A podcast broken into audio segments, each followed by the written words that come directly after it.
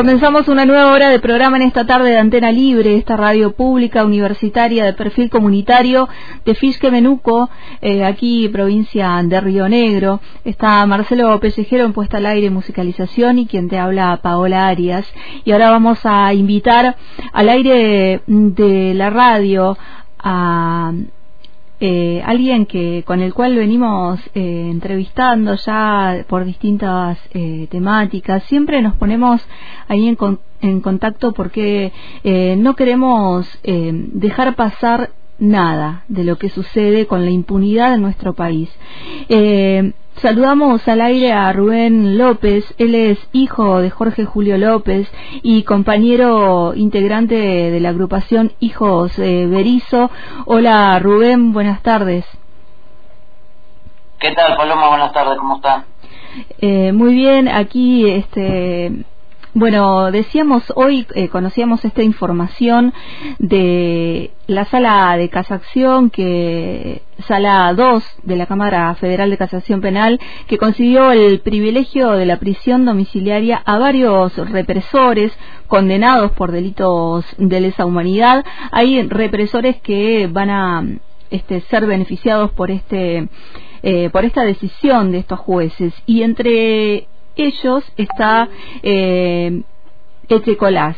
Echecolás que no se va a poder ir a su arresto domiciliario porque tiene un montón de otras causas y en este momento creo que está en, un hospital, eh, pero que va sentando este precedente, ¿no? Que una que una cámara le otorgue y sigan otorgando arrestos domiciliarios a genocidas. Son tres los que los que recibieron este este esta decisión por parte de los jueces. Sí, la verdad que bien lo decía, lo resumiste muy bien. Y, y, te cuento que está en una clínica privada, si no estoy equivocado. Lo raro de esta situación que le dan la domiciliaria, que lo van a mandar a la casa si tiene que estar en un hospital, según él y su abogado eh, dijo.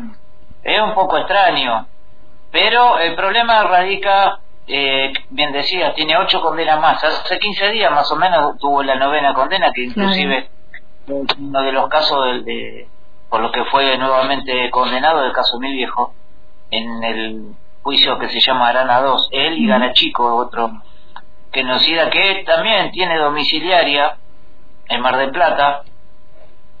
El tema es eh, esta situación que se parece mucho a lo que pasó en el 2017. En aquel momento Checolás tenía cinco condenas a la cadena perpetua. Faltó que le dieran la primera y una tras otra fueron concediéndole la domiciliaria hasta que el 29 de diciembre, el último día hábil del año y justo un viernes, eh, se le dio la domiciliaria de forma efectiva y estuvo dos meses de vacaciones en Mar del Plata.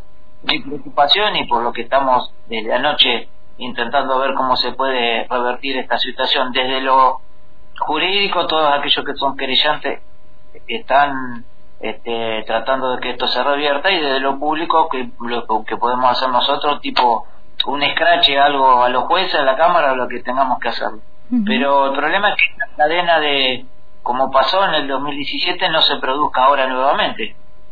Claro, una cadena de, de prisiones domiciliarias que sabemos lo que pasa también con las domiciliarias, ¿no? Represores que tienen este, eh, prisión domiciliaria y salen al supermercado y, y salen a tomar café, ¿no?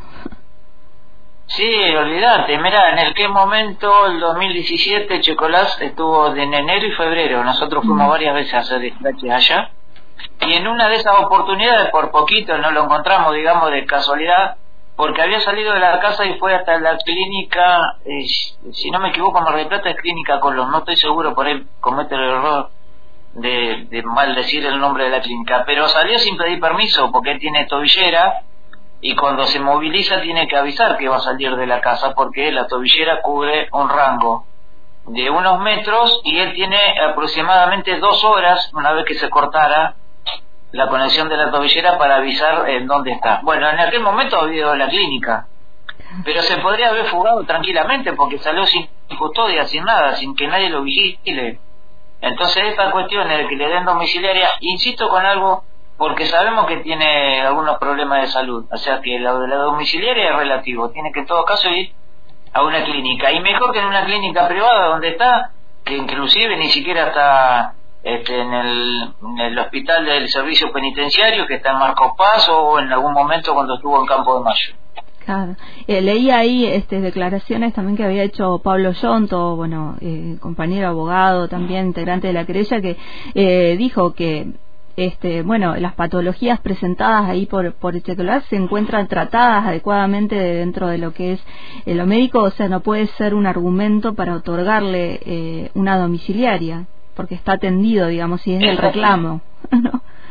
Es, exacto, ese es el tema, por eso insisto eh, contando esto. Eh, de que está en una clínica privada y está bien atendido. Aparentemente está mucho mejor de lo que estaría en cualquier hospital penitenciario. Beneficio que no gozan todos los que están presos y me parece inclusive hasta injusto, porque aquellos que están cumpliendo condenas por distintos motivos eh, se tienen que bancar estar en la, en la sala de guardia de la penitenciaría donde están o ni siquiera eso a veces, y en todo caso en un hospital penitenciario. El chocolate en una clínica privada. Me parece que ya, ya eso es demasiado lujo para lo que es esta persona, ¿no? eh, Rubén eh, Echecolás eh, es, fue uno de los eh, genocidas eh, más eh, terribles que tuvo allí la, en la época de la dictadura. vos mencionabas hoy este, en algunas notas que es como el genocida de, de, allí, de ese sector, ¿no? Este, de, de Buenos Aires, decías. Sí, sí, viste que cada provincia ha tenido uno que sobresale, ¿no? Mm. Bueno, en este caso, eh, Chicolás es el genocida de la provincia de Buenos Aires, junto con, con Camps, que hoy, bueno, ya ha fallecido. El problema es, eh, yo te hago esta comparación, quizás este, hasta tonta, vale el término, pero si a un genocida con nueve cadenas perpetuas por ese, eh, por ese motivo, por ser genocida, se lo deja en libertad, aquellos que tienen una condena pueden salir los más campantes sin que nada le diga nada. Si uno compara el común, lo que nosotros entendemos como justicia. Y eh, pensaba eh, también eh, que Checolás eh, está eh, mantiene todos esos eh, lazos este, también con toda esa cúpula genocida muy muy firmes digo todos esos lazos que estuvieron en la época de la dictadura y que, que se mantienen y mantienen la impunidad hoy que permitieron que hicieran desaparecer por segunda vez a tu viejo no Sí, siguen teniendo lazos, siguen teniendo, inclusive hasta no hace mucho tiempo, yo creo que hoy mm, lo pondría en duda, pero hasta no hace mucho tiempo, al Checolás, eh, primero principal en el 2017, Checolás todavía era eh, eh, policía, eh, si bien en retiro efectivo, pero era policía, recién en el 2017 se lo echó de la fuerza, mm. ¿sí? Todavía se le sigue rindiendo pleitesía, como yo les le digo, y, y tengo pruebas, porque no es que hablo sin saber o sin conocer. En el 2018, entre enero y febrero, donde estuvo en Mar de Plata, a Echecolás, no solamente lo iban a visitar policías actuales, sino que iban a visitarlo uniformados. Y todavía le dicen señor y todavía le dicen comisario general. Entonces, ese es el grado de impunidad que hoy sigue manejando Echecolás. Y es eso lo que hay que revertir y hay que, este, con estas acciones, que ya sea había un escracho o lo que podamos hacer en la calle, más allá de que lo que se puede hacer vía judicial. Lamentablemente en, ninguna de las causas nosotros como familia somos querellantes contra el chocolate. Así que lo que podemos hacer es desde lo público, desde los medios, salir a repudiar cualquier eh, tipo de domiciliaria que, como ayer se le otorgó, que se le sigan otorgando. Eh, la mirada puesta allí en lo que pueda suceder y como vos bien decías lo que podemos hacer eh, es esto es mantener la información es eh, nosotros desde los medios este, nuestra forma por ahí de, colaborar es difundir que esto no, no pase como una noticia más dentro de, de, los medios que esto se pueda difundir y se pueda saber y que si tenemos que salir a la calle en diferentes puntos del país para repudiarlos, como fue en aquel momento el 2 por 1 ¿te acordás? Que salimos eh, para repudiar eso. Bueno, habrá que salir otra vez para que los genocidas no, no tengan este beneficio de las domiciliarias. Sí, exactamente, en eso estamos, ya estamos planificando, en esta semana vamos a terminar de definir alguna acción que vamos a hacer, sobre todo contra esta Cámara de Casación Penal que ha otorgado esta domiciliaria y que en esta semana también ha habido otras donde inclusive eh, aquellos que fueron los que torturaron y desaparecieron al negrito de Avellaneda, mm. eh, su mamá ayer estaba reclamando a Comodoro Pi porque el genocida que lo torturó está libre, está con prisión domiciliaria. Así que no es solamente una, son varias las mm. acciones que tenemos que empezar a tomar y seguramente en la calle va a ser la mejor manera. Rubén, te mando un abrazo y, bueno, y aquí desde este lugar del país también nos sumamos al repudio de las domiciliarias a los genocidas eh, y te agradezco esta charla que, tuvimos aquí en Antena. No, por favor, gracias a vos por estar presente y acompañar. Un abrazo, cuídese y bueno, a disposición como siempre. En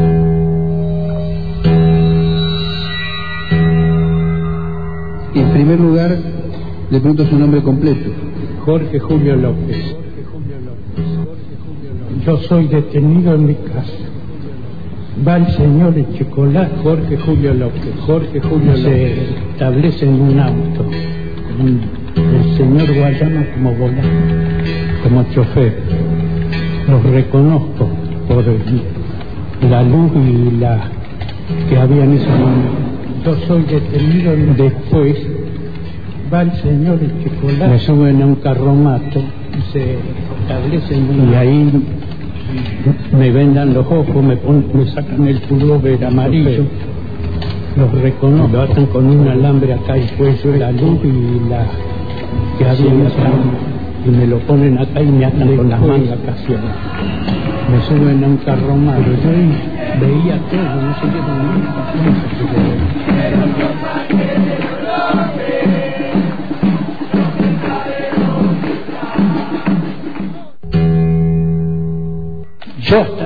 pensé, si un día salgo y lo encuentro a Chicolá, yo, yo lo voy a matar.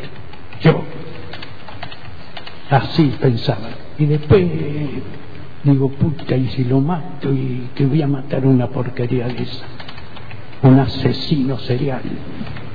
No tenía compasión. Él mismo iba y le, los pateaba así.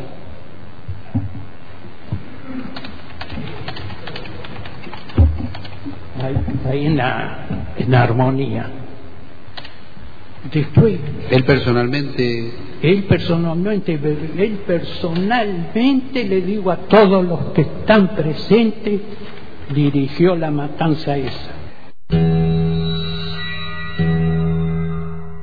Por todos los puestos, luego de oír a las partes querellantes, el Ministerio Público Fiscal, la defensa y ser concedida la última palabra al procesado, el Tribunal Oral en lo Criminal Federal número 1 de La Plata pronuncia el siguiente fallo condena a Miguel Osvaldo Echecolás de las demás condiciones sobrantes en autos a la pena de reclusión perpetua e inhabilitación.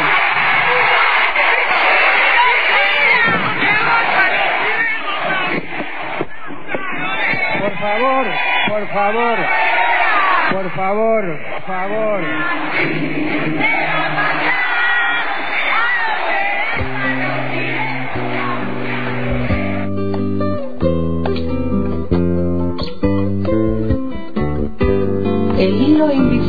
Pienso en algo para decir, si pienso en alguien por quien vivir, si casi nada se tiene en pie y este segundo ya se nos fue, si en la mirada dura un fulgor atravesando tanto dolor, yo canto versos de mi sentir y los condeno a sobrevivir